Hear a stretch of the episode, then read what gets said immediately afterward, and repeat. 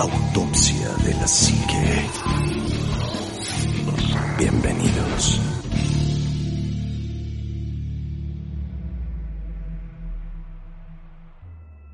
Hola, ¿qué tal amigos? Buenas noches, bienvenidos a su programa de Autopsia de la Psique. Muchas gracias Juanma, muy buenas noches. ¿Qué tal amigos? ¿Cómo están? Buenas noches, bienvenidos a Autopsia de la Psique. Como bien dice el ánima, es un gusto tenerlos nuevamente aquí con nosotros. Espero que el programa que vamos a tener hoy sea realmente de su agrado y que bueno pues lo, lo- lo disfruten tanto como nosotros lo, lo vamos a disfrutar haciéndolo. Bienvenidos. Así es. Omar, muy buenas noches, amigo. Ánima Juanma, muy buenas noches. Como siempre es un verdadero honor y un placer el poder acompañarlos y el poder compartir la mesa con ustedes. Y obviamente, bueno, pues para todos aquellos que nos están escuchando, el agradecimiento infinito por estar del otro lado de su aparato este, electrónico o dispositivo favorito para poder sintonizar este programa, este capítulo, el cual la verdad, eh, pues yo creo que eh, hay, hay temas que hemos tratado en Autopsia de la Psique de índole paranormal, de naturaleza extraña, pero el que, el que hoy traemos es un tema que es total y completamente raro, inexplicable, fuera de lo normal, pero que está ahí. O sea, existe, lo podemos ver, lo podemos incluso palpar de, al- de alguna manera. Y créanme que eh, es algo que creo que más allá de fantasmas y otro tipo de cosas que siempre tratamos, está súper, ultra, mega cacacuco. Se échate el tema de una vez. Bueno, pues bienvenidos a esto. Hoy quiero hablar, fíjense que, dejen, dejen, les doy un, un centavo de contexto. Ustedes saben que la humanidad ha estado enviando eh, sondas al espacio durante los últimos años. De hecho, desde hace casi 50 años estamos enviando sondas al espacio con la intención de investigar qué hay en otros planetas, del, primero de nuestro sistema solar interior, antes del, del- del cinturón de asteroides, entiéndase este Mercurio, Venus, la Tierra, Marte, eh, obviamente este Saturno, Plutón y Urano. pues bueno, después de, después de Marte está el cinturón, entonces vale chetos eh, en muchos aspectos el poder ir para allá porque es complicado, aunque bueno, cuando hablamos de un cinturón de asteroides pensamos que es como en Star Wars, ¿no? Un montón de piedras flotando, cuando hay asteroides que están uno aquí y el otro a Sí, quién sé cuántos, quién millones cuántos miles de, kilómetros. cientos de miles de kilómetros, ¿no? O sea, no es que estén tan, el universo es tan enorme en ese sentido que es difícil que pases por un cinturón de asteroides y choques con uno. Eh, hace, hace muy pocos días de, de- de cuando se está grabando este programa, la sonda Voyager 1, Ujú. Que lleva 45 años viajando en el espacio, y Ya hoy lleva en día- 45 ya lleva años. 45 años la sonda Voyager 1, y que hoy en día se encuentra nada más y nada menos que a eh, 23.300 millones de kilómetros ya de la Tierra. ¿Cuá? 23.300 Millones millones de Oye, kilómetros se me hace de la muy Tierra. poco para los años que lleva en el espacio. Bueno, Es porque acuérdate que, va, no, porque pero acuérdate que la sonda ha llegado, por ejemplo, a planetas como Júpiter y lo ha estado orbitando durante un año o cosas así. Luego viaja a Saturno y lo está orbitando también durante un cierto tiempo, etcétera. O sea, se ¿no? dedica a traer información, a enviar información de cada uno de los planetas eh, por un tiempo. Exactamente, o sea, de, de todo, de- tiene varias misiones, eh, las cuales son siempre eh, muy importantes para, para los astrónomos, eh, las cuales tienen que ver básicamente con identificar elementos de los cuales están compuestos algunos planetas, algunos elementos en algunas lunas importantes como Europa o como Gamínedes, etcétera, etcétera. Y eh, la, la función principal de la sonda Voyager, si escuchan un bebé llorar, o es mi hija que está Sí, no es se acaba de despertar, no es nada paranormal. Eh, esta sonda está hoy en día a 20 horas luz de distancia. O sea, nos O sea, envía... 20 horas a velocidad de la luz. Estamos aquí en la esquina. No somos güey, o sea, nada. No somos Exactamente, nada. la luz tarda 20 horas y 33 minutos en recorrer la distancia a la que está la sonda Voyager. Con lo cual el equipo que recibe información de la sonda, pues obviamente la, la- la velocidad a la que envía la información no es a la misma velocidad de la luz, No, es una velocidad no. mucho más lenta, entonces tarda Además, mucho tiempo en llegar la información. tecnología de los 60 Ajá. Tú Sí, te claro. de una cámara VGA, esto ni siquiera tiene, yo creo que una cámara VGA. Esta nave, No. Voyager 1 y 2, que son las dos sondas que se enviaron, tienen casi 45 años, que es mucho más tiempo de lo que los, los investigadores y los Esperaban los que esperaban que durara, ¿no? Eh, por lo tanto, ahora los desafíos de ingeniería son tremendos porque ellos también le envían señales de regreso a la sonda para que haga ajustes en sus sistemas de navegación y todo. Información que, le tarda. aguantar más. Que- Y ya sabes que hay, gente ¿no? que, que- que dice es que es tan irreal eso de, de que venga John Connor a buscar una computadora con dos no una, una IBM este de tal año no es que pues es que esas sondas se le sigue enviando información con esas computadoras. O sea no se le puede enviar información con un No. Windows 7 No. ni con un Windows 98 porque no no existe la tecnología en la sonda para entender el lenguaje. sí. entonces tienen que seguir utilizando máquinas de hace en mil años, ¿no? Bueno, tantos años, 45 años. Son, son las máquinas máquinas Todavía, primarias que en usaban. ese tiempo la computadora más más rápida era una que estaba en la universidad de creo que de California o la Universidad Estatal de Michigan que era con carrete Sí, sí, sí, sí. sin y eran cuartísimos grandísimos Magnéticas. Bueno, ¿qué es lo que está pasando con la sonda Voyager? La sonda Voyager tiene una antena que está orientada hacia la Tierra todo el Ah, tiempo, sí. todo el tiempo. Tiene un sistema que se llama ACC, que lo que hace es que eh, nos permite de alguna manera orientar de forma semiautomática esta antena siempre hacia la Tierra para estar enviando información de manera constante. ¿Qué es lo que pasa? Que esta sonda empezó a enviar lecturas que no, no son eh, concordantes con lo que realmente está pasando en la sonda. ¿A qué se refieren? Bueno, el, el sistema AACS que tiene 45 años funcionando es el que mantiene la, la- la antena apuntando a la Tierra y enviando datos constantemente. Todos los datos dicen que el sistema, o sea, toda la información dice que el sistema sigue funcionando de manera correcta, pero la telemetría que devuelve no es válida. Por ejemplo, los datos pueden parecer generados aleatoriamente o no reflejan ningún estado posible en el que podría estar el AACS. El problema no activó ningún sistema de protección contra fallos a bordo que está diseñado para poner a la nave en un modo seguro en el estado en, caso de que solo se lleven a cabo operaciones esenciales para su, su viaje, dándole tiempo a los ingenieros para diagnosticar el problema. La señal de la Voyager 1 no se ha debilitado, digo, se, debilitó un poco, lo que sugiere que la antena de alta ganancia permanece con su orientación, pero no ha sido nada grave, o sea, sigue funcionando de manera correcta. ¿Qué es lo que pasa ahora?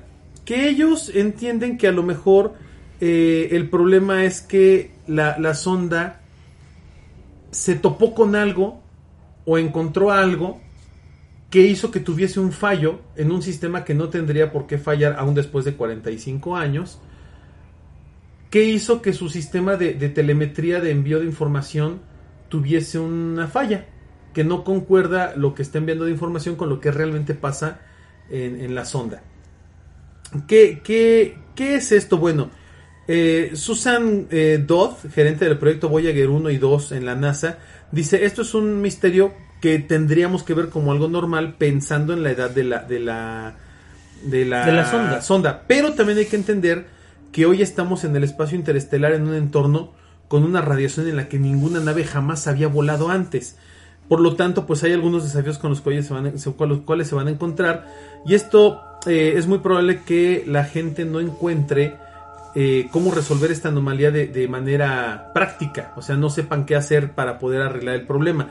Sin embargo, eh, el, el hardware de la, de la sonda Voyager tiene un, su, su programación tiene un sistema de respaldo que hace que la sonda tome decisiones para echar a andar ciertos elementos eh, en función de que sigan Sí, de- a- a- pero- trabajando. pero ¿A qué no me es- refiero con esto? No es decisiones como la podemos tomar un ser humano No. o como la puede tomar una tecnología. Son decisiones lógicas que ya están preprogramadas. Una, sobre una serie de sí o no, Claro, muy sencillo. Por ejemplo, eh, en el 2017, los propulsores principales de la sonda mostraron un daño muy severo ya por desgaste, por polvo espacial y demás, con lo cual la sonda tomó la decisión de encender los propulsores de emergencia que llevaban 37 años apagados. Y se encendieron de manera sensacional y funcionan de manera espectacular, ¿no? Eh, ¿qué, es lo que, ¿Qué es lo que está pasando? Bueno, La, la- la tecnología de hace 50 años me sigue sorprendiendo, cabrón. O sea, está impresionante. Si tú No ves sé, un no- refrigerador de hace 50 años todavía sigue funcionando. Sí. Claro, no se ha apagado ningún sistema de, de, de los instrumentos científicos vitales de la nave, todo sigue funcionando correctamente. Eh, las dos Voyager siguen enviando misión- información hacia la Tierra. Y el misterio que se presenta, eh, básicamente es un misterio de ingeniería. Pero ¿a qué voy con todo este rollo que les estoy platicando? Bueno, que tanto la sonda Voyager como otras sondas que se han enviado y como los telescopios que hoy en día ya están en el espacio, incluyendo el, el- el- el Hubble, que es el más famoso, eh, y el, y el, el otro, el otro telescopio, este, ¿cómo se llama este, este, se me fue el nombre, el, ay, ahorita lo encuentro, este, bueno, estos Los telescopios telescopios que están en el espacio. están en el espacio, eh, el Webb, el, el James Webb. Estos, estos telescopios han encontrado muchas cosas interesantes en el espacio, pero hay misterios que siguen sin ser resueltos. Y la NASA, la, agencia espacial, al igual que otras agencias internacionales, se han dado a la tarea de tratar de resolver algunos misterios del espacio, tanto del sistema solar como de otros lugares, que hoy en día los tienen desconcertados porque son cosas que no, no dentro de toda la investigación científica, astronómica y física que tenemos o que conocemos, este tipo de cosas no deberían de pasar o no deberían de existir o no tienen una, una explicación adecuada. ¿no? Entonces son misterios del universo que este, sondas, por ejemplo, o equipos como los que comentábamos, como la Voyager, la Viking, la Europe, etcétera, etcétera, han descubierto y que nos han dejado con más preguntas que respuestas en torno a lo que es el universo, ¿no? Entonces hay muchos, hay muchos misterios que no se han resuelto todavía y que nos tienen como, como en la, en la valga, valga, nos tienen como en la tonta, ¿no? No sabemos qué hacer como, como raza al, al tratar de resolver estos misterios universales. Les voy a ir poniendo algunos ejemplos y ustedes me van platicando también lo que, lo que consideren en torno a esto. Eh, Esta es- perdón, antes que empieces. ¿Esta es la investigación que, que se dio cuenta de que todo pasa diferente en otros lugares? sí, Eso está bien. esta y otras, o sea, Y esos son los que traen los discos de oro, que traen la, la, la información de cómo encontrarnos. Sí, la sonda, bueno, la, la sonda Viking, la sonda Voyager, todas las sondas que se envían al espacio, Llevan información. Llevan Pero son las información. que traen el disco de oro, ¿no? sí, todas traen un disco de, de, de distintos La materiales. Voyager 1 es- ya salió supuestamente de nuestro sistema solar. Ya está fuera del sistema solar Y- interno, y del, la- del segundo ajá. nivel. Que acuérdate que el sistema solar es mucho más grande de lo que nosotros Sí, claro, creemos, porque ¿eh? es lo que alcanzamos hasta Porque donde nuestro- alcanzamos en perspectiva a ver. Porque nosotros hablamos de planetas hasta, hasta Neptuno. Ajá. A partir de Plutón son planetoides, Planetoides. o planetas enanos. y seguimos hay- encontrando. y seguimos encontrando. Creo que se han, se han encontrado, no, no, no sé si Creo me que equivoco, dos son, no, son hasta más, ya son como cinco o seis planetas que están orbitando el, el Sol. Sí, el, el Voyager 2, bueno, el, el 1 ya salió. Ya se fue. Ya se fue. El 2 sacrificó una visita Sí. a Titán Sí. para poder alcanzar otra velocidad y poder salir también de, De la, de, de- de la frontera que nosotros ¿Cómo, cómo viajan estas naves? Llegan a un planeta o, a un, o a, una, a un satélite, una luna, y empiezan a orbitarlo. Entonces, conforme lo van orbitando, van alcanzando más velocidad por inercia y empiezan a girar a mayor velocidad, empiezan a orbitar más y más rápido. Y en un momento salen de la órbita y salen disparados. Esto es lo que ellos utilizan la fuerza de gravedad, eh, haciendo, haciendo uso de las leyes de Newton, usan la fuerza de gravedad de los planetas, la atracción, Para para, luego salir. disparados, ¿no? Entonces ella sacrifica una visita a Titán Para poder ganar para poder potencia. potencia. Es correcto. Para poder alcanzar a su, a su, ¿cómo se llama? A su antecesor, al el Voyager 1. Así es. Bueno, misterios que han descubierto sondas y otro tipo de equipos y astrónomos a nivel mundial que siguen sin ser entendidos o explicados. El más importante, uno de los más importantes, la famosísima materia oscura y la energía oscuras. Eh, este, este tipo de, de- de- de cosas sabemos que existen, sabemos que ahí están, pero no sabemos lo que son. ¿Qué, qué es, qué es la materia oscura o, o, o qué es lo que nosotros tratamos de entender? Bueno, la materia oscura es algo que está en el universo que no interactúa con ningún tipo de radiación electromagnética, de ahí recibe su nombre porque no puede absorber ni reflejar ni emitir luz propia, pero su existencia no se asegura porque no podemos medirla ni encontrarla, sino que se infiere a partir de los efectos gravitacionales que tiene en la materia visible. ¿A qué voy con esto? Toda la materia o todos los objetos del universo tienen gravedad o tienen una atracción gravitacional. Con lo cual generan una deformación en el espacio-tiempo. Esto lo, lo dedujo Albert Einstein en su teoría de la relatividad, que un planeta es como si estuviera en una... Hagas, haz de cuenta que pones una red, una malla en, el, en, un, en un tendido este, y avientas una pelota. La pelota, ¿qué es lo que va a hacer? Pues va a hundir la malla, la va a deformar Sí. por su peso. Lo mismo hacen los planetas. Y va a traer lo que esté en la malla. alrededor. Exactamente. Entonces, la energía oscura y la materia oscura hemos descubierto que existen. ¿Por qué? Porque generan atracción o deformación gravitacional en el continuo espacio-tiempo del universo en la materia y en la energía que sí podemos ver como los planetas, las lunas, las, los satélites, los asteroides, etcétera, etcétera. Entonces, de ahí se dedujo que todo lo que no podemos ver es materia oscura que a su vez tiene o genera neutrinos de energía oscura. Eh, no se es sabe de qué está, compuesta, casi todo el universo. pero se estima que el 95% del universo es materia oscura, el 23% eh, por ciento es energía oscura, este... No, al revés. El 95% del, por ciento del universo está compuesto por 23% de materia oscura y 72% de energía oscura, de lo cual se desconoce todo esto, ¿no? Además, esta se distribuye por todo el universo y afecta el espacio, el tiempo y la gravedad en todos los, los elementos. No se puede ver, pero sí se detectó como lo hizo el telescopio Hubble en el año 2020. Detectó estas alteraciones gravitacionales. Ahora, se habla de que la energía oscura es la que es responsable de la presión que está expandiendo el universo. Recordemos que el universo sigue en expansión. O sea, desde que se creó... No se supone que ya está en... No, todavía no. No, el universo todavía se sigue expandiendo. O sea, La teoría del Big Bang. nosotros cada día estamos más lejos del centro del universo. Sí, sí, sí. Cada día nos alejamos más y más y más y más y más y más. Eh, el espacio entre las galaxias cada día es más grande. El, el espacio entre las estrellas cada día, cada día es más amplio. Porque nos estamos alejando del centro del universo. Nosotros estamos en una, en una zona. ¿Por qué no nos estamos alejando más del Sol cada vez? Por la, la- Porque la el Sol atracción tiene atracción No, pero gravitacional. tiene gravitacional, Pero del centro del universo sí. Eh, se debería entender que los sistemas, la- las galaxias que están más en la orilla son las más antiguas, porque son las que se formaron primero y explotaron y se están alejando. Y lo que está más cerca del centro del universo es más joven, es, es, es materia mucho más reciente, hablando de la escala universal de donde, re- 1100 donde relativamente estamos.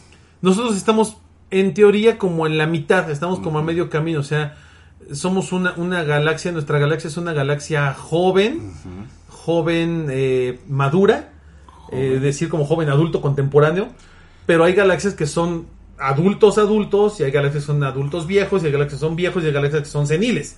O sea, sí estamos muy lejos Todo de lo esa... que no ha pasado en esas galaxias. ¡Puta Pero es que- madre! Ese es el tema, ¿no? Es que sí, en, en tiempo cósmico ya estamos hablando de otra cosa, pero cuando tú explotas un cohete, todo explota en cuestión de, milésimas de segundo o menos, ¿no? En nanosegundos. Y el tiempo que pasa entre la partícula que sale primero disparada y la última que sale no es tanto.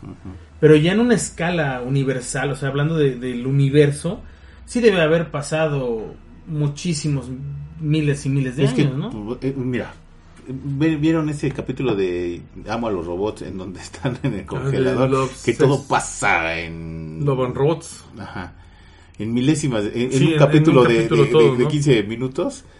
O sea, eso puede pasar con una explosión de un cohete. No sabemos cuántas vidas pudo haber generado o no, pero pasó. ¿no? ¿Cuánta, cuán- se te enlama un pedazo de pan? ¿Cuánta vida no pudiste haber generado en un momento así? Y ahí estaba un universo que se acabó y se, empezó y se acabó. Entonces, lo mismo así como me, me imagino como el universo, así algo así, ¿no? Sí, hace, hace poco tiempo estaba viendo yo un, un, un video, realmente era un video que hacía escalas de los mechas. Los mechas son los robots este, japoneses, ¿no? Entonces, pues pasaban la escala de, de, este, de cuánto mide, por ejemplo. Este, Mazinger Z. Bueno, primero el hombre de... el- el- ¿Cómo se llama? Iron Man. Iron Man 28, o sea, cuánto miden así hasta que llegan a un robot que mide el tamaño de una galaxia y media. ¿no? Y después de ese, termina ese video y empieza otro igual de, de escalas, de la escala, y ponen a la Tierra, ¿no? En, en- en perspectiva con el sistema solar. Y luego empieza a alejarse, cabrón. Sí. Sí, alejarse, alejarse, No, alejarse. se Llega un momento en que, o sea, ya no te ves y te dice, hecho- todavía no salgo de la Vía Láctea, cabrón. Sí. Y la Vía Láctea es una de millones y millones y millones de galaxias que hay como la Sí. Vía Láctea. Y entonces o sea, llega un momento en, en donde de repente ya ves un prácticamente blanca la pantalla y te dice, aquí termina el universo que hemos llegado a ver. Visible. O sea, de aquí para atrás ya no sabemos lo que hay.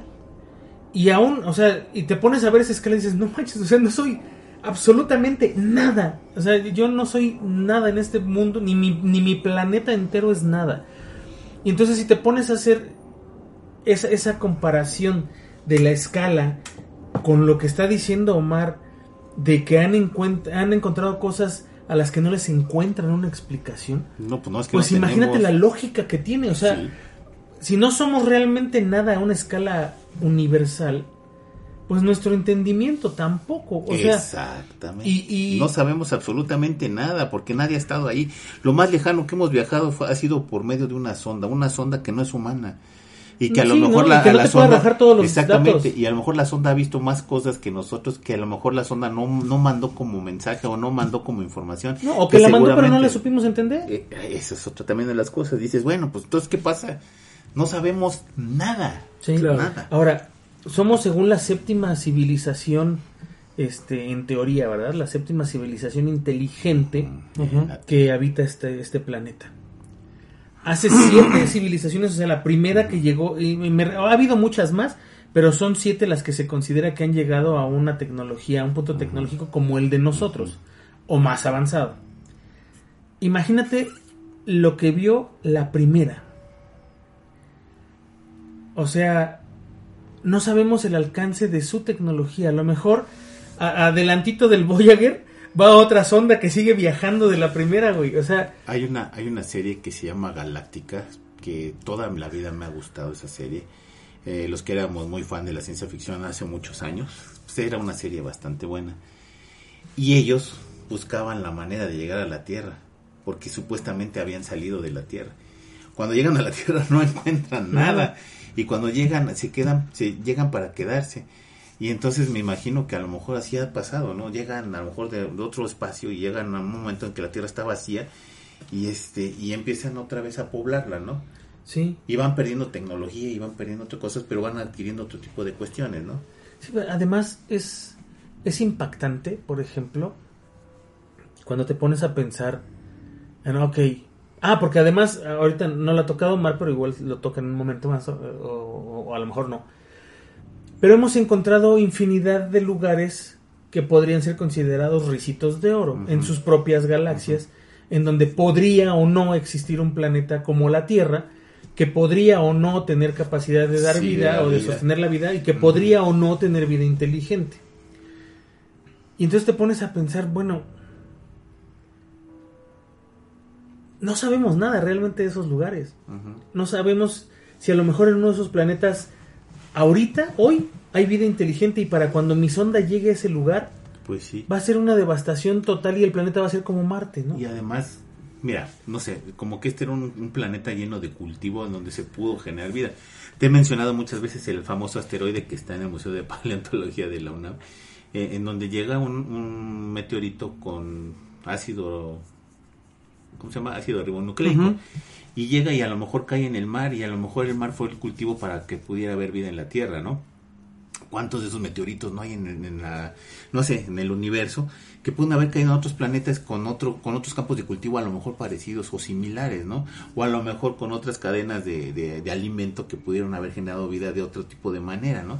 Entonces qué padre, ¿no? Que, que pueda existir eso y que haya viajantes en el espacio como pasó con la Tierra, ¿no? Sí. Alguien, alguien en algún momento, no recuerdo dónde lo vi, pero decía, ¿por qué eh, si, hay, si hay civilizaciones viajando en el espacio? ¿Por qué nunca uno de nuestros telescopios los ha visto? ¿No? O sea, de los más potentes. Porque sacas el Hubble y tiene problemas de los lentes, ¿no? No, no, no, deja de eso, aunque no hubiera problemas. ¿Sabes la escala? Ah, no, no, De, no. de, de un polvo, de una mota de polvo en el espacio es la escala, o, o inclusive a lo mejor eso es más grande, Decían que... de lo que sería una nave nodriza impresionantemente grande, ¿no? Para que tú encuentres vida, haz de cuenta que debe haber un... Lo ponían así como granitos de arena en el mar. Sí. Un granito rojo, para que encuentres otro granito rojo, pues tienes que encontrarlo en un montón de granitos de arena. Nunca lo vas a encontrar. Puede estar ahí, debe de estar ahí. pero no lo Pero vas no a sabes encontrar. dónde, sí. Así es. Sí. Y va a ser muy difícil que coincidan dos granitos de arena de las mismas características. Entonces, imagínate. Sí, se, se- se ha vuelto el espacio, creo que uno de los de los misterios más grandes que hay eh, actualmente, cuando menos, porque alguien decía es que este sabemos menos del mar, no, sabemos menos del espacio, o sea, conocemos más del mar ahorita y eso que no lo conocemos, Eso es lo que nosotros nos que, hacemos creer. Hay gente que ni siquiera ha salido de la colonia donde vive. sí, sí, sí, sí. O hay ni mucho menos en su ciudad. O mucho menos de su estado. O mucho menos de su país. Sí, hay gente que no conoce el mar, por ejemplo, y, y es un montonal de gente, ¿no? Y Así es, entonces ese, ese tipo de cuestiones me, me sitúan a mí como ser humano en donde no sabemos absolutamente ni siquiera nada de abajo ni siquiera nada de arriba, porque abajo no hemos podido llegar, no hay la tecnología suficiente. Ya para llegaron a la fosa de las Marianas hasta abajo. Sí, pero todavía Sí. hay fondo, fondo más, más, más abajo. Ya no hay más abajo. Por eso, pero no, no podemos llegar como seres humanos, pues eso No, no, no, un ser humano nunca va a llegar ahí. Igual que la sonda, no me vas a decir, ay, es que ya somos conquistadores del universo. No, pues ni siquiera hemos salido de la Tierra. Bueno, Del, sí, de la Vía Láctea, cuando de menos. ¿no? la Luna. En teoría, ¿no? Cosa- cosas que quieren que les den miedo. El gran atractor. Ese está machín. El gran sí, atractor sí. es algo Que está jalando. que está atrayendo al grupo Centauro y Vela, donde se encuentran también la galaxia de Andrómeda y la galaxia Vía Láctea, nuestro hogar, Ese es el que en descubrieron este con cúmulo este... de, de, ¿Sí sabes cómo lo descubrieron? pues de puro churro. Mm, Bueno, sí, sí y no. Hay, hay varios observatorios en todo el planeta Tierra. Y entre todos hacen una Triangulación. hacen Una triangulación y consiguen una imagen. Entre ellos el observatorio que está aquí en México, que es de los más chingones que hay en el mundo, perdón por la palabra. Y entonces hacen una triangulación y obtienen una imagen de, esa, de ese tipo. Y saben que, bueno, viene como en color rojo. Si buscas la imagen, viene Sí. en color rojo.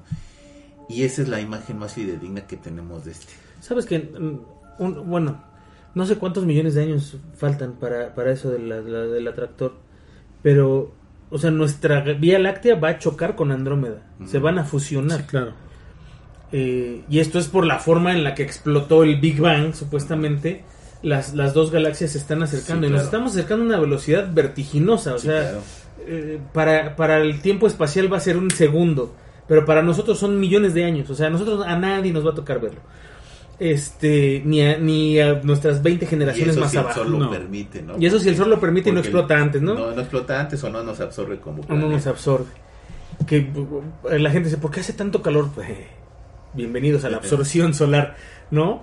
Eh, y bueno, los cambios climáticos y los árboles que ya nos chingamos, etcétera, etcétera, ¿no? etcétera. Este, pero efectivamente, o sea, en algún momento vamos a, tro- a- a- nuestra Vía Láctea va a chocar con, con, con Andrómeda y nos haremos literalmente añicos para crear algo nuevo. Estemos o no estemos ahí, va. Bueno, estemos Bueno, hablando como nosotros- seres humanos. No, a lo mejor nosotros, tal vez después de tantos millones de años, quede un remanente de polvo en, en alguna urna o en algún panteón, güey, pero este realmente a lo mejor ni siquiera la humanidad va a llegar a, esos, a esas épocas. A lo mejor ya va a ser la novena o la décima este eh, civilización inteligente que hay en este en este mundo y a lo mejor a ellos les toca, a nosotros no nos va a tocar. No, jamás. Pero así como dice Omar, hay un montón de cosas bien preocupantes en el. ¿Sabes? Fíjate, ¿Cuántos- hay un, hay, un, hay un- de entrada, por ejemplo, en el centro de nuestra galaxia, en nuestra Vía Láctea, hay un, hay un eh, agujero negro supermasivo Sí. que se está tragando todo.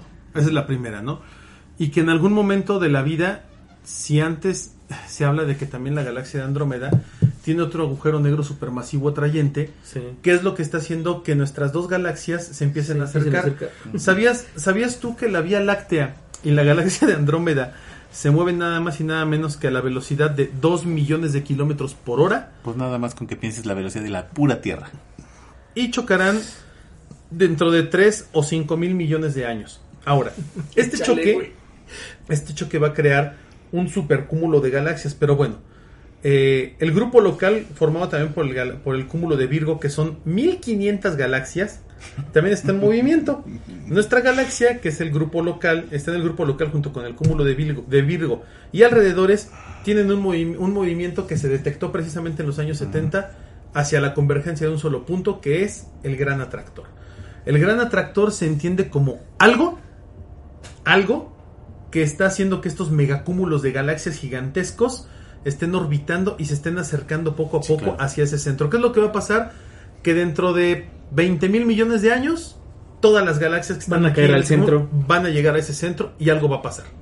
A lo mejor los agujeros negros supermasivos van a chocar contra otros agujeros supermasivos, creando agujeros negros todavía más grandes que se van a tragar todo.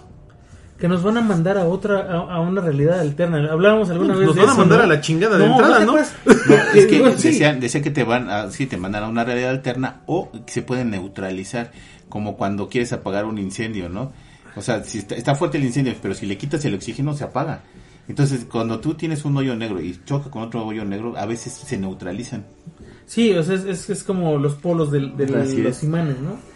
Pero pues, quién sabe qué vaya a pasar, porque además estamos hablando de, de, de física este, experimental, o sea, quiere Sí, decir, o física teórica, porque ni siquiera... eh, eh, No eh, la tenemos como no, ajá, no la tenemos clara, porque no, nunca hemos hecho un agujero negro aquí en la Tierra para presentárselo a otro agujero negro a ver qué hacen. Claro. ¿No? Porque el día que creemos un, un agujero negro de medio micrómetro, o sea, nos traga a todos la chingadera. ¿Qué, qué es pasó en el punto. CERN? ¿Te acuerdas? El CERN sí era- logró era hacer parecido. antimateria, que era crear una partícula de Dios no Pues sé qué. no como tal, pero sí hicieron Estuvo- el, bo- el bosón de muy Higgs. cerca, el, el bosón de Higgs. Estuvieron Estuvo a muy punto cerca. de hacer una... Pero, según el, el chavito este, que, que es considerado el, el- el ser humano, o uno de los seres humanos más inteligentes del mundo, eh, que además dice que él viene de Marte no sé qué, o sea, tiene un conocimiento muy cañón el chavo. Él, él cree que... No, creo que estoy confundiendo dos personas diferentes. Pero bueno, hay un chavito que tiene una inteligencia muy cañona y él dijo que cuando el, el CERN hizo ese experimento, terminó con nuestra realidad. Se acabó nuestra realidad y lo que hicimos fue que nos encimamos con otra realidad y por eso hay tantos efectos Mandela. Ujú. Él dice, o sea, sí lo lograron, o sea, lograron crear la partícula de Dios y nos cargó el payaso a todos y entonces se creó la realidad en la que estamos viviendo, que fue como que nos encimamos con otra ¿Qué realidad. hiciste, Barry Allen? Sí, una cosa así.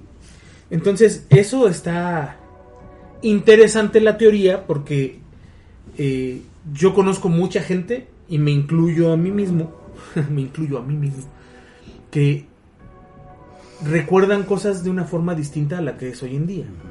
¿No? Y, y no estoy hablando como el final de la canción de Queen, que eso para mí es algo absurdo. porque- Como eras de teatro como nana. no, bueno, a lo mejor, pero, eh, o sea, muchas otras cosas que sí para mí fueron. El logo de Volkswagen yo lo recuerdo cerrado, Sin la rayita en medio. sin la rayita en medio. Y eso, aquí toda la vida ha sido con rayita en medio. Y yo te puedo jurar que no, porque era mi auto favorito de la infancia. Entonces, o era mi marca de coches favorita de la infancia. Entonces yo te puedo decir, yo lo recuerdo completamente distinto. Eh, el, el del Monopoly, yo sí lo recuerdo con un monóculo. Entonces, Sí, eh, hay como cosas que dices, ok, esto pudo haber pasado realmente, pero no sabemos si sucede. Ahora, sigue siendo física experimental o, o física teórica, porque no, no vamos a poder saberlo y el día que lo descubramos no vamos a poder escribir un libro. O sea, No, y además, como vemos, si lo descubrimos en in situ, pues no vamos a, No. a sobrevivir, ¿no? no por eso Claro. digo, o sea, no nos va a dar chance de hacer nada. ¿Qué más? ¿Qué más? Se misterios? descubrió hace poco tiempo que hay galaxias muertas, Sí, completas. completas. Ahí te va. Una de ellas es MAC 2129-1. Su apodo es el Cementerio Galáctico. Nadie sabe por qué, pero esta pequeña, esta pequeña e incipiente galaxia que está ubicada a unos 10 mil millones de años luz de la Tierra, Ah, dejó de producir estrellas unos pocos miles de millones de años después del Big Bang. Ahora solo es un cúmulo de estrellas rojas enanas moribundas y exoplanetas negros, los cuales no albergan absolutamente nada de vida y, en- y la energía se está agotando de manera rápida. O sea, son galaxias que están totalmente muertas y en este año se han descubierto seis. Qué, qué miedo, ¿no? O sea, galaxias muertas. Pues es que no, qué miedo, ¿por qué? Por- o sea, si tú lo ves desde el lado, eh, no sé, de que ese, ese tipo, si hubieran tenido vida, seguramente han tenido una tecnología para buscar su propia supervivencia, ¿no? quién sabe, a lo mejor no, a lo mejor se quedaron en el estado este primitivo, pero de cualquier manera creo que son de alguna forma son galaxias que no tuvieron la, la- las condiciones óptimas para poder Desarrollar, eh, desarrollar, ¿no? O desarrollaron hace miles O de millones de hace años. miles de millones de años. se que acabaron. nosotros pasó y se acabó. Porque no sé si la gente sabe, pero todas las estrellas que están brillando en el cielo, la mayoría ya se, o sea, bueno, no la mayoría, todas se van a apagar en algún momento. Claro. Y hay ya muchas que ya se apagaron y las Sí. seguimos viendo. Sí, claro. Sí, porque la luz sigue viajando. Exacto. Sí, nos, nos está llegando luz de hace miles de millones de años. A lo mejor esa galaxia que está muerta ya dio toda una vuelta y es de las más viejas. ¿no? Sí, claro, probablemente, ¿no? Ahí pero, te qué- va otra. pero sí que miedo, ¿no? Sí. Llegar a, una, a un cúmulo de asteroides ahí todo raro. No, ¿Descubrieron? descubrir una galaxia muerta. No, hasta ser horrible. Descubrieron planetas donde llueve cristal. El, exopl- el exoplaneta HD 189733b de lejos se ve como un oasis az- azul y pacífico, muy similar a la Tierra. Pero en su superficie los vientos soplan a 8600 kilómetros por hora y llueve vidrio fundido. Si fueras lo suficientemente tonto como para visitarlo, tu cuerpo sería cortado en mil pedazos y desintegrado en la atmósfera de Sí, manera claro. inmediata. Está como el, el lugar este donde llueve diamante. También. También hay un planeta donde llueve Ah, diamante. no, y, des- y descubrieron un, un planeta que es prácticamente un diamante gigantesco, todo él. O sea, pues, cosas loquísimas del Estados universo, Unidos ya ¿no? está preparando motores para ir allá. Ah, pero pues de aquí a que llegas ya vale chets, ¿no? Ya no, ya pa' qué. ¿Te No acuerdas de ese caso. famoso asteroide que era de oro y que lo querían bajar? Sí, lo querían bajar. oro? Ay, así como que dices, bueno. Aparte de que sea una fake news bastante grande, Eh, o sea, de- te ve la, la ambición de la gente, ¿no? Y no estaba disponible Bruce Willis. Ese- como la, como la película esta Don't Look Up, ¿no la han visto? Ah, ¿No no la he visto. La- la vio Mela y me dijo, está muy buena. Está muy buena, está muy interesante. Con y la Leonardo verdad, DiCaprio. Y la verdad es que sí te da miedo. ¿De qué es? Trata acerca de un científico que es Leonardo DiCaprio, junto con otra chica que descubren que hay un asteroide que va a impactar a la Tierra. Entonces. ah, ya, ya, ya, ya, que este, estaba en Netflix. Exactamente, Sí, está ya. en Netflix. Todavía. Pero véanla, tiene una premisa buenísima en donde todo se vuelve mediático y, y prácticamente le dicen a la gente, pues ignoren lo que va a pasar, volteen hacia el piso, no miren al cielo, o sea, no, Sí, no, no se angustien. Y ya cuando voltean al cielo ya está el cometa, el asteroide ya está eh, visible, o sea, ya se ve. Pero Es eso, eso creo, creo yo, que esa película está basada en un escenario que puede ser real en poco tiempo. Este, y que realmente no vas a poder hacer nada. O sea, la, la película tiene una, una, eh, Es una un realidad tinte. muy grande. O Sí, sea, es es, un catastrofista. escenario, pero, pero real. Sí, claro. O sea, el día que te digan, oye, viene un asteroide para acá, así veas para arriba, veas para abajo o a la ¿Para izquierda. dónde huyes? O sea, no puedes hacer nada. Sí. No vas a ¿no? poder huir El- jamás. estaba, estaba viendo que el meteorito que cayó y que acabó con los dinosaurios allí en la península de Yucatán cayó en el peor lugar que pudo haber caído. Por la, la orografía del, del lugar, había demasiado lodo y tierra suelta en el, en el lugar donde cayó o cerca del lugar donde cayó. Y eso hizo que la, el, el invierno Sí, se que, magnificara. que se hizo se magnificara. Dice, si hubiera caído 100 kilómetros más adentro, No está en el mar. pues sí, adentro está el mar, güey. Por eso te digo, 100 kilómetros hacia adentro, no se hubiera acabado la vida eh, de los dinosaurios aquí. Y seguiría existiendo una eh, evolución de esos animales. Pero cayó en el peor lugar del mundo. Imagínate que vuelva a caer otro en el mismo chingado lugar, pues ya nos cargó el payaso a todos. Ahora, si cae en, un, en, un, en el mar, la cantidad de tsunamis que va a haber en el mundo, o sea, también va a acabar con, con una gran parte de la población. No es, no es como que haya caído en el mar y ya no nos pasa nada. Pero sí hay como oportunidad de sobrevivir. Sin embargo, de un, de un asteroide del tamaño de la película, o sea, no, No, ni para dónde no, te pues no. metas. o sea, No, no hay manera. Pues no. Ahí te va, esta está bien interesante porque además tiene que ver con muchos de los temas que hemos tocado en el, en el programa. ¿Han escuchado hablar de la teoría del bosque oscuro?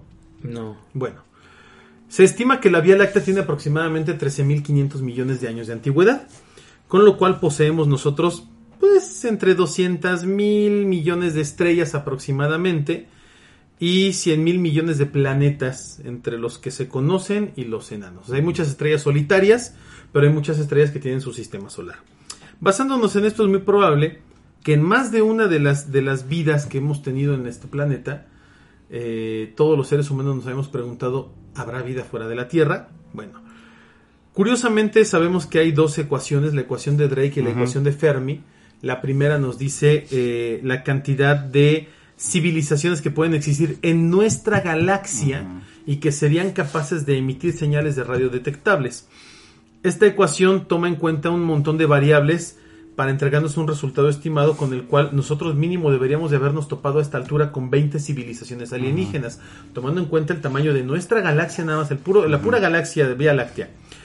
La ecuación de Fermi dice que eh, hay una contradicción de estimaciones en la cual se elevan las posibilidades de que exista una cultura, una cultura muy avanzada en el universo, pero eh, como tal habla de una paradoja en la cual no tenemos ninguna prueba de que esto sea cierto. Entonces, matemáticamente deberíamos de habernos encontrado con civilizaciones, pero también eh, paradójicamente no hemos no, no ha sido así. O sea, no ha pasado absolutamente Oye, a lo mejor ningún nosotros somos los más inteligentes del universo. Ah, pues ya ah, se bueno, todo el universo. ahí te va, ¿no? Sí. ahí te va. Eh, tomando estos postulados, Liu Cixin, que es un escritor de ciencia ficción y fanático de la astronomía y obviamente también investigador muy profundo de estas dos teorías, formuló una teoría que se llama precisamente eh, la, la teoría del bosque oscuro. Dice que el universo actualmente está lleno de entidades o de seres que se pueden denominar como cazadores, que están cuidando su propia existencia y maneja tres postulados. El primero de ellos es, toda forma de vida desea seguir viva. Creo que eso nos queda muy claro. No hay forma de saber si otras formas de vida pueden o quieren destruirte teniendo una oportunidad de hacerlo. Como no hay certezas, la opción más segura para cualquier especie es aniquilar otras formas de vida antes de que ellas Te aniquilen a te ti. aniquilen a ti. Ahora, eh, ¿qué es lo que pasa? En, en su libro, eh, Sishin dice que existen cazadores silenciosos. Dice, el universo, es donde entra la teoría como tal. Dice, el universo es un bosque oscuro. Cada civilización es un cazador armado que acecha a través de árboles como fantasmas, empujando suavemente ramas que bloquean el camino y tratando de caminar sin hacer ruido. E incluso la respiración se hace con cuidado. El cazador debe ser muy cauto porque en todas partes del bosque hay cazadores sigilosos igual que él. claro. Si encuentra otra vida u otro cazador, un ángel o un demonio, un bebé delicado, un anciano tambaleante, un hada, un semidios, solo puede hacer una cosa, abrir fuego y eliminarlos. Pues. Bajo esta perspectiva el autor dice, seres de otros mundos pueden estarse guiando por estos preceptos, con lo cual optarían total y completamente por el silencio. Sí. ¿Qué significa esto? En el fondo se van, van, a, van a acatarse a la opción que es más atractiva para no arriesgarse a ser descubiertos, con lo cual esto implicaría para ellos un peligro inminente. Si vemos el universo como un bosque oscuro del cual desconocemos casi todo, la manera más sabia de navegar en él es con precaución, misma que tendría un cazador en cualquier momento para evitar ser cazado.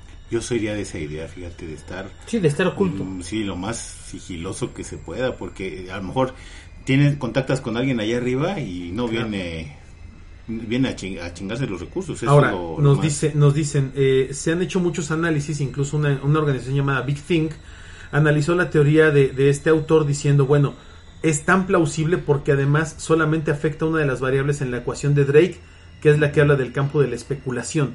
Asimismo, no se requiere que las personas especulen respecto al comportamiento de los seres que vienen de otros mundos, porque sería eh, plausible. Al mismo tiempo asegura que esto explica por qué hasta ahora no hemos encontrado señales de radio extraterrestres a pesar de tener la capacidad de captarlas desde hace más de un siglo.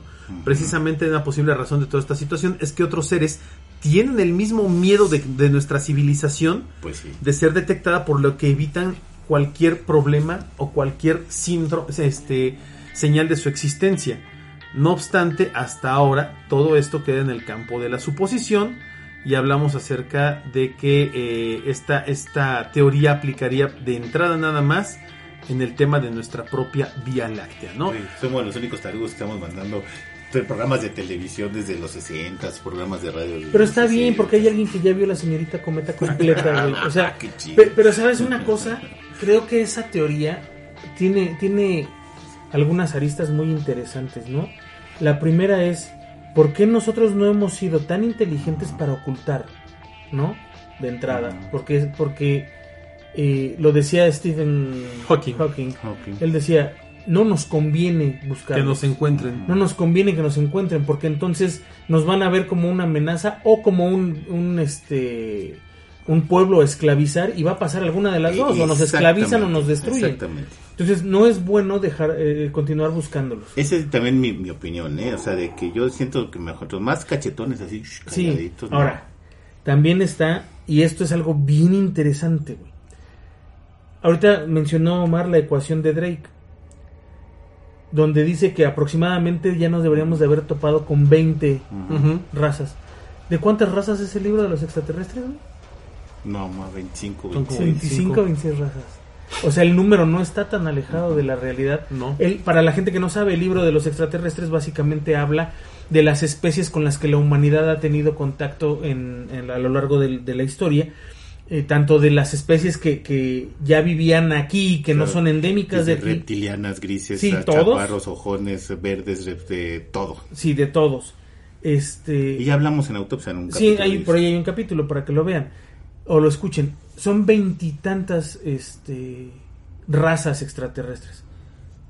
Probablemente ya tuvimos ese contacto y realmente ya sabemos quiénes son, pero están aquí no, no los hemos visto. mm, ¿sabe? esa es una opción y la otra es, pues sí, sí sabemos quiénes son, sí todo, pero a nivel de gobierno, que es lo que se ha hablado mucho donde hay gobiernos que tienen eh, tratos y pactos y demás. Hay un güey que trabajó eh, con Bob Lazar, que no Uh. me acuerdo cómo se llama este cuate, pero eh, él decía- trabajaron juntos y él, él decía, yo lo llegué a ver trabajar ahí, ¿no? Este, y él dice, efectivamente, o sea, sí hay eh, contacto con otras razas, sí hay un intercambio de, de información y de tecnología, tenemos asesores de otros, de otros mundos que, que nos están dando información. El hacker este que, que se metió a la, a la computadora del, del, no sé si era la NASA o el Pentágono, Ujú. creo que el Pentágono, este, que, que encontró la lista de, de los, eh, pues de los tripulantes no humanos de una nave que supuestamente está, este, en Marte, me parece, en el espacio. O sea, te quedas pensando, hay mucha información y esto sabemos que es cierto lo de este chavo porque el gobierno de Estados Unidos lo quería extraditar para meterlo a la cárcel y el gobierno de su país no lo dejó. Este, pero hay mucha información realmente en partes allá afuera que está aderezada con información del gobierno que está puesta Oye. exprofeso para, para este desviar la atención y para ridiculizar y muchas cosas eh, que tiene todo que ver con estas, estas teorías. ¿no? diría Jaime Maussan, ya estamos a punto de que los gobiernos nos den esta, esta claridad. Ya ves que hace 15 días el Congreso, los, los, los senadores y diputados estaban viendo, de Estados Unidos, estaban viendo este los videos de los extraterrestres, ¿no? En la cámara. Sí. Y dices, oh, caray, eso sí está como de, ay, y además, y bueno, y pasa desapercibido por un montón de cosas entre chismes de Biden y la madre y medio, lo que quieras. Pero pues, ya para que empiecen a analizarlo en una cámara donde ya hay más gente involucrada que tiene que ver con la seguridad de Estados Unidos, dices, ah, bueno. Algo hay ahí. Algo hay ahí. ¿no? Algo hay A lo ahí. mejor no preocupante, pero sí algo hay ya, ¿no? Pues mira, ya, ya desde que se empiezan, o que empiezan a voltear Ajá. De forma pública, porque, o sea, de que han volteado, han Sí, volteado claro. desde hace muchos años. Pero ya de que lo hagan público, ya es como como un poquito más alarmante en el, en el Sí. aspecto de que pues sí se han, se han filtrado informes y han sacado información este cada ciertos años o cada año de, de- de- de- desde Roswell y demás. Sin embargo de Roswell toda la información que ha salido oficial está 95% tapada o sea no la no la puedes saber. Entonces es como si te digo sí sí te voy a decir lo que pasó pero nada más el 5% y lo que Claro. yo te quiera decir. Entonces no me estás diciendo realmente qué pasó. No. si no me dices eso entonces ¿qué es el otro 95% que no quieres que yo sepa cabrón? Claro. Y ahí es donde entra todo este rollo. Bueno, y ahora están viendo videos en donde ya hubo un, un, un pronunciamiento del mismo eh, gobierno de Estados Unidos diciendo, pues es que sí, lo que está ahí no sabemos qué es. Y, y ya ¿No? es cosa de seguridad nacional. Y es cosa de seguridad "Ah, nacional, pero no cabrón". sabemos qué es. Pues sí. ¿no? Entonces, ya cuando, cuando llega ese punto, es cuando, cuando la gente como Maussan o como, como, como estos investigadores, entre comillas lo, lo pongo, este serios, eh, te dicen, no, pues es que estamos a punto de que nos digan, es que nunca te van a decir hasta que no haya una nave nodriza No, encima de además Cataluña". ya te han estado soltando información.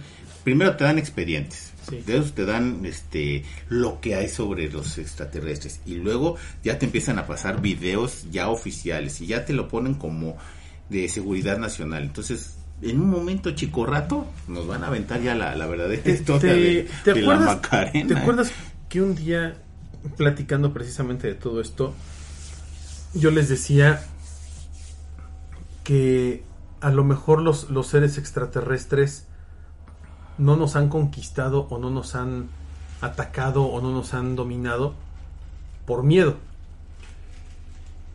Y, y- y- y comentábamos precisamente que miedo de qué, de nosotros, Mm, Del ambiente.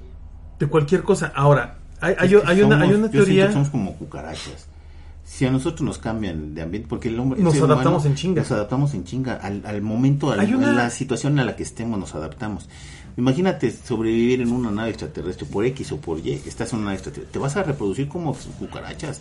Y, y tu tendencia va a ser la sobrevivencia. La sobrevivencia ¿Y la es a destrucción? chingarte, a chingarte a los demás. Ahora, esta, esta, plaga. esta misma teoría del bosque oscuro tiene más vertientes y una, de, y una de estas vertientes dice que nosotros como raza sí implicamos una amenaza para otras razas extraterrestres. Y aquí es donde muchos van a decir, güey, pero es que pinche tecnología que han de tener ellos que con un pedo nos dan en la madre. Mm, bueno, pues sí. eso es lo que nosotros inferimos. ¿Por qué? Porque dices, güey, son capaces de viajar en el espacio-tiempo y recorrer distancia. Ok, Sí, a lo mejor son capaces de desarrollar tecnología no bélica. Pero a lo mejor al llegar aquí dijeron, ay, estos hijos de su pinche madre tienen bombas que ve lo que hacen. Tienen armas que ve lo que hacen. A lo mejor ellos no desarrollaron su tecnología por ese lado bélico. O a lo mejor no, no tanto por lo de la guerra. ¿Cómo acaba la guerra de los mundos? Sí, sino con las bacterias, con los virus, Por- etcétera, porque a lo mejor ¿no? somos un campo de cultivo de un chingo de bacterias A lo que a lo mejor. mejor les afectan a ellos, ¿no? Ahora, fíjate, ¿cuántos virus hemos de- eh, eh, desarrollado? Si no in- inmunidad, cuando menos defensas bien cabronas Sí, nosotros. claro. Mira, nomás cuéntale cuántas vacunas nos ponen desde niños. Desde niños. O sea, si hablas un- de- Y, sigue- y somos- y seguimos siendo un campo de cultivo para cualquier enfermedad. Poliomielitis, sarampión, Sí, varicela, rubiola, ahora somos la viruela del mono, tum, hepatitis ¿no? que jamás había registrado, o sea, un montón de Estamos hablando de cosas. eso. Ahora, ¿qué tal si en realidad nosotros somos... ¿Un campo de prueba? No, ¿qué tal si nosotros somos la amenaza en turno? Exactamente. Sí, o sea, tomando esta teoría como, como, como válida, hablando del bosque oscuro, a lo mejor los extraterrestres sí tienen mucha tecnología, sí tienen mucha ciencia muy avanzada, pero a lo mejor cuando llegan y ven lo que nosotros somos como raza y lo que somos capaces, a lo mejor ellos sí son muy chingones, pero tienen que vivir siempre, no sé, es un decir. eh, En la sombra. en la- en la- no, si les da la luz del sol, les da en la madre. No decían que con agua también. Si Sí. les da la- como la película esta de, de, de- no, es, No, es, de- es del mismo creador. Señales. Señales, ¿no? De James Shyamalan. Shyamalan. Ujú. Que decían lo mismo, ¿no? Ay, es que pinches extraterrestres, no mames, y les echabas agua y se deshacen. La guerra de los mundos es otro ejemplo. Tal vez no estamos tan lejos de eso. A lo mejor sí llegaron en, o han llegado en naves y nos ven y dicen, güey, no te metas con estos güeyes porque ve todo lo que son Oye. de destructivos, ve lo- bélicamente ve lo que cuando son. destapas un topper del refri que está echado perder. Pinches y- hongos, y nomás- Te asomas a la tierra y. ¡Ah, Y echa- echas todo el topper a la basura to- Está completo y quemas Es que tu sí, casa, ¿no? sí tiene mucho sentido, güey, porque eh, nosotros... Mira, si, si a ti te dicen, te voy a presentar a un extraterrestre, o sea, está en ese cuarto de allá adentro, ¿qué es lo primero que vas a hacer? Pues dame un traje, güey. O sea, Dame algo para un enfrentar pinche esto, traje ¿no? para, Para- para entrar, ¿no? O sea, que Un esté arma. estéril. No, un traje para que no me infecte Sí, de claro. nada, cabrón, porque pues es un animal o un ser que, que yo no conozco, no sé qué traiga y me vaya a chingar.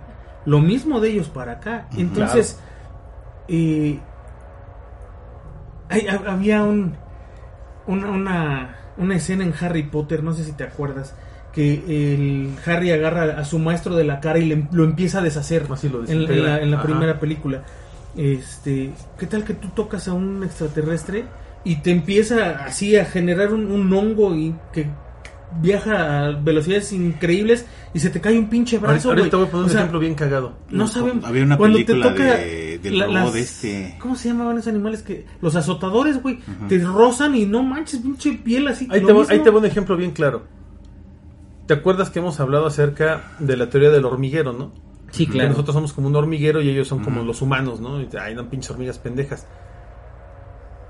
Y si es. Y si no son, y si no somos hormigas y somos como arañas para ellos. O somos hormigas Porque, negras, güey. porque tú, por ejemplo, estás bien chingón y dices, ay, estoy en mi casa, soy un cabrón de un metro ochenta, peso 120 kilos de peso, ¿qué, ¿qué carajo se me va a poner enfrente, no? Pinche. Y de repente volteas a la esquina y ves una pinche araña violinista, una viuda negra. ¿Te cagas? Ah, sí, claro. Es una pinche araña de un pisotón, la Sí, yo hasta con desintegras. las cucarachas corro. Sí, No, claro, la- pero... la- pero te brinca la. Exactamente. la pinche violinista, Exactamente. güey, exact- te- es lo- te, te mueres, o sea, te puedes morir por la picadura de un insecto de estos.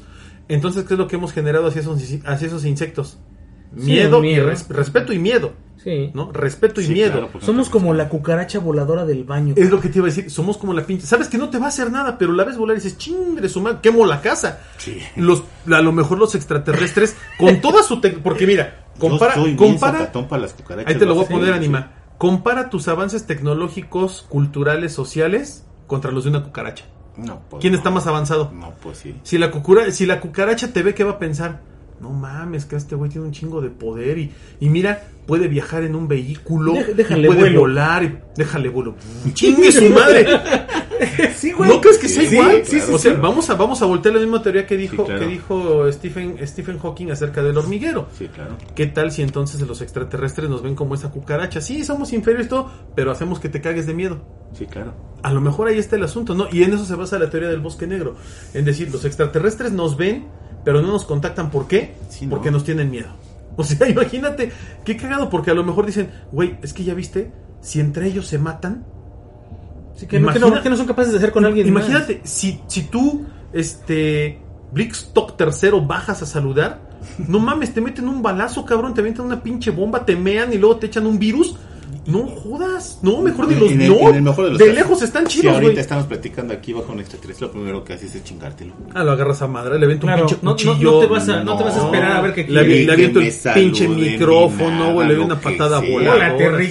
Ay, madre, qué- Le aviento, afuera. a, le aviento a Ludwig, muérdelo, cabrón, la pinche malla. Sales con cuchillos y Sí, no, sí. Pero sabes una cosa, eso ahora que lo razonas, entonces realmente tiene un chingo de sentido. Claro. O sea, Porque tan fácil, hablamos de su super tecnología ultra avanzada, tan fácil que sería que ya nos hubieran invadido y controlado. ¿Por qué Sí. tú no has podido controlar la infestación de cucarachas que hay en el planeta? El, el planeta está controlado por los insectos. sí, Tú dime, ¿los, hem- sí. los hemos controlado? No. ¿Los hemos podido controlar? No, No, hombre, tel. no, porque además hoy sabes que si los destruyes, también te das en la madre a ti mismo, ¿no? Sí, porque por el, por el bioma. o sea, también dices, híjole. O sea, si no los puedes eliminar porque sí, precisamente. como no. las abejas. Sí, no. Se mueren las abejas y ya nos cargó los- la chingada a todos en el planeta, ¿eh? Estaba viendo, ¿sabes cuánto tiempo viviríamos sin abejas. No creo que ni 20 años, ¿no? Una Tres días. Sí, una madre, sí es o sea, en tres días empezaría ¿Y el proceso de murciélagos? aniquilación. No, también También otros, ¿no? Sí, madre, porque los murciélagos también polinizan. Bueno, volviendo a las cosas aterradoras del universo, porque hay un montón, digo, para no alargar, alargar demasiado este programa. eh, ¿Alguna vez han pensado en que el universo tiene sonidos? Sí, claro. Ay, fíjate que yo lo he pensado cuando ves películas de Star Wars o ves cómo se oirían los disparos y todo eso, pero sonidos. Alguna vez vi un video de cómo suenan lo- lo- los, Los planetas, anillos, Los planetas, los los anillos sí, los anillos. Bueno, dices, ah, Esto lo hacen a través de, de ondas este, electromagnéticas. Perciben las ondas electromagnéticas que, que emiten cada uno de los cuerpos del Y luego las universo. traducen, ¿no? Y luego las traducen a un sonido. Bueno, pues un grupo de científicos hicieron el, el análisis del centro de la Vía Láctea en ondas electromagnéticas y obtuvieron el sonido. ¿Y qué tal está chido? No, está objetísimo. Haz de cuenta que es como película de terror. Se los vamos a poner ahí en, en el a Facebook ver, de si Autopsia. aquí está. Ah, pues ahí está el sonido del, del centro del de la Vía Láctea, ¿no? Del agujero negro. Sonidos del espacio captados por la NASA. No, no, no, hay que buscar el que El, es. del, el del agujero negro tal cual. Sí, porque eso que pones es un video que además no puedes ni callar, güey. ¿Cuál, cuál quieres? El, de la, el, el del agujero negro de la Vía Láctea. El sonido, ponle sonido agujero negro. Bueno, y es que es un agujero negro, güey. Sí, lo que está en sí, medio de, la, Vía Láctea es un agujero de negro. sonar horrible, güey. No, es, es, es aterrador. O sea, dices, güey. Imagínate que vas con tu nave ultraespacial viajando por ahí y de repente escuchas el... Ah, aquí está, mira, fíjate. Este, este es del Universal. Nada más deja que pase No, el pues famoso bájale al comercial porque si nos van a vetar. Tiqui, tiqui, tiqui, tiqui, tiqui, tiqui, Sí, ¿por qué pones comerciales Facebook? Ahí está. Pues porque es estúpido Facebook. Ahí está, escucha entonces.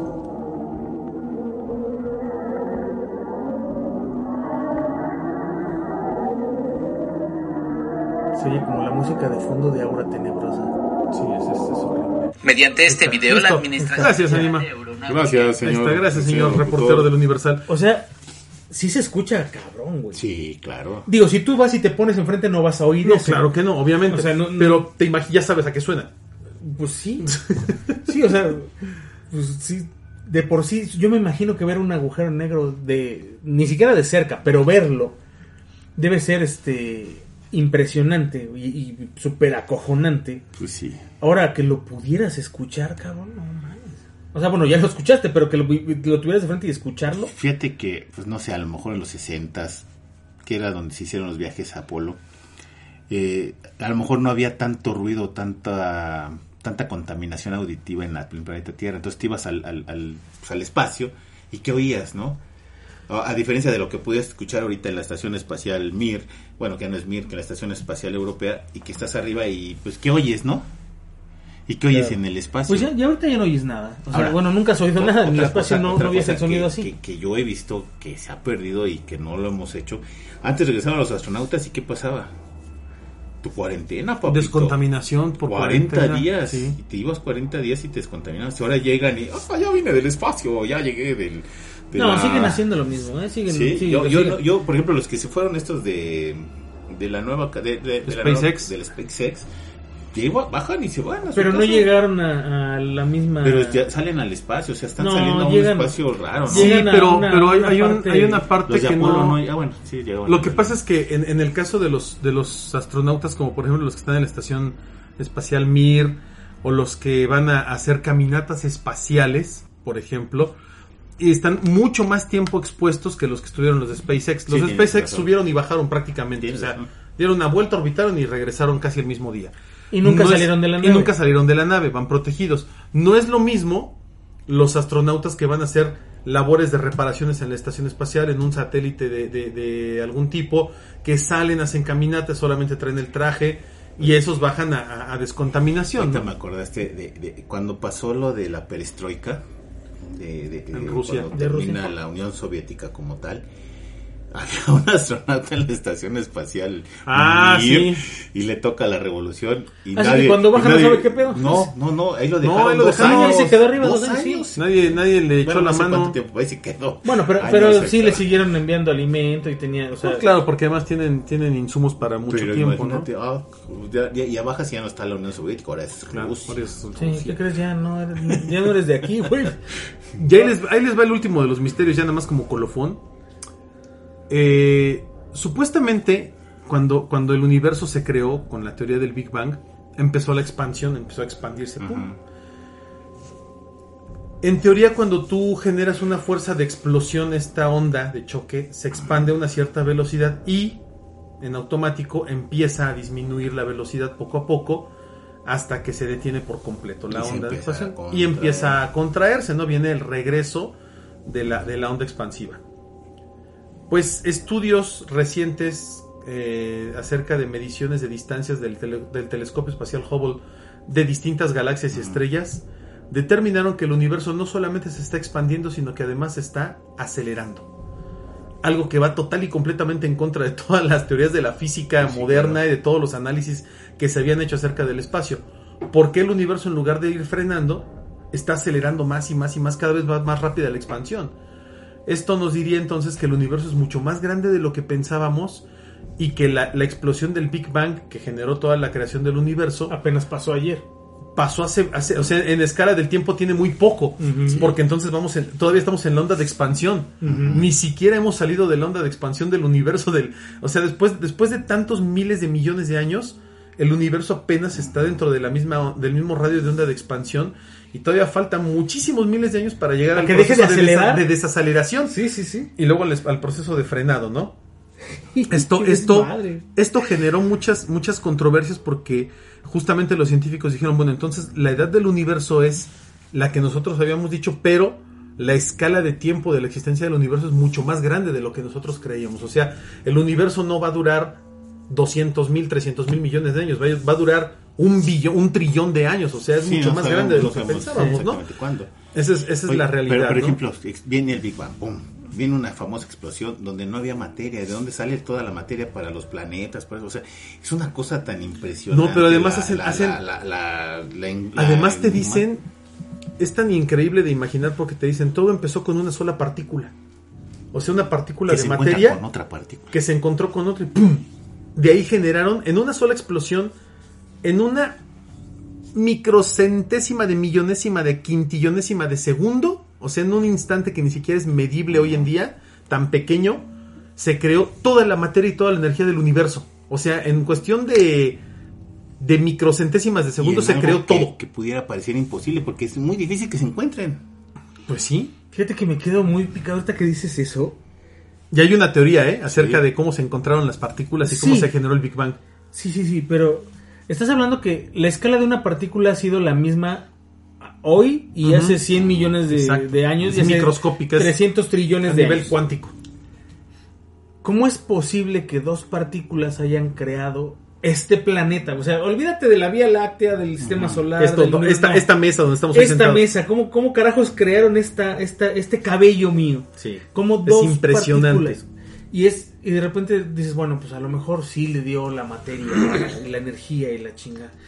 Sí, y luego el sistema solar. Pues te digo, o sea, Y luego el, es tan, es tan Y increíble. luego- Y, y el, y el ejemplo es que se hacen, eh, por ejemplo, en el, en en el CERN, es- esos ejercicios precisamente para localizar o, o poder hacer un, una, ¿qué será? Un ejercicio de cómo se crea el universo. Entonces, Imagínate que estos las güeyes- partículas son partículas aquí en la Tierra como en el universo. Imagínate que yo hablaba de ese experimento de rato un mini Big Bang. y decía que este no generan otro Big Otro Bang Big Bang. igual de grande porque Que supuestamente dicen Ah, que sí. eso pasó con el botón de Higgs. exactamente Que se creó un Big Bang que, que destruyó todo el universo que conocíamos. y creó uno pero creó uno inmediatamente alrededor del otro donde, donde prácticamente toda nuestra existencia se mudó. Sí. Y por eso la teoría también de las, del efecto Mandela y demás, ¿no? Checas, o sea, no ya ya estamos muy No, fumados, y ya me- vámonos. no, y nos, nos quedamos lejos de todos los No, demás misterios, gacho, gacho. muy lejos porque hay cosas muy aterradoras. Si quieren vamos a hacer un top de cosas que dan más miedo en el universo porque está muy bueno. Y pues ya nada más para, para terminar les voy a dejar este, este pensamiento de regalito. ¿Saben cómo va a ser el final del universo? Igual que como empezó. De repente va a ser. Todo, todo mundo, todo mundo pensamos eso, que va a ser como una especie de implosión impresionante y se va a acabar todo. Pues no, científicos han empezado a hacer el análisis de cómo va a ser el final del universo y es exageradamente triste.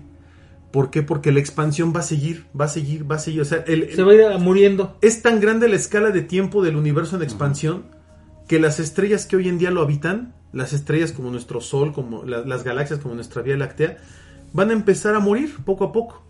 Entonces, tomando en cuenta lo que había dicho Juan hace rato de que las estrellas que vemos en el cielo muchas ya se apagaron, es justo lo que decían, se van a empezar a apagar las estrellas y las galaxias y va a llegar un momento en que va a quedar un cúmulo en todo el universo que se va a seguir moviendo y expandiendo en el cual las últimas estrellas del universo se van a empezar a apagar hasta que quede una sola que se apague en un momento. Entonces el, el final del universo Va que a ser conocemos oscuro, es oscuridad oscuro. y frialdad. O sea, el universo va a ser el lugar más frío que te puedas imaginar porque no va a haber ninguna luz ni ninguna energía que genere calor como nuestro sol. Qué triste, ¿no? Es un, es un final bien triste y es un final como muy de, de, de- de película de, Porque, ¿y para dónde huir?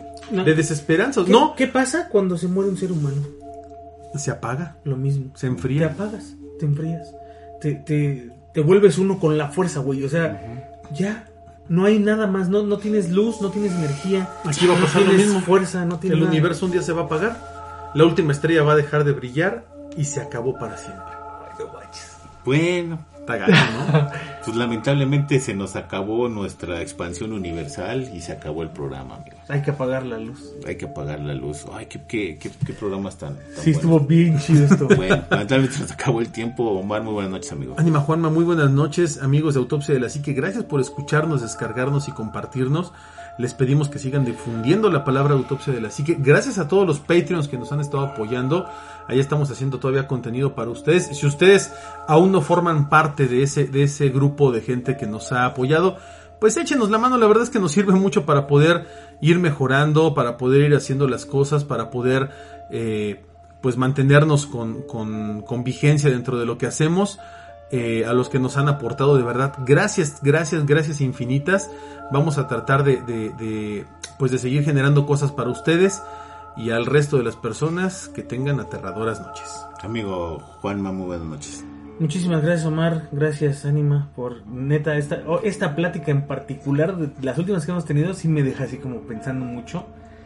Este, y pues espero que a ustedes también, queridos autopsios, hay que investigar más del universo, saber, saber qué, qué hay, qué, qué ha pasado, qué, qué, sabemos. Muchísimas gracias, síganos en todas las redes sociales, recomiéndenos por favor eh, y bueno pues eh, agradecerles como siempre que estén con nosotros y esperarlos en la próxima. Así es, yo soy su amigo el anima de Coyoacán y esto fue Autopsia de la Psique.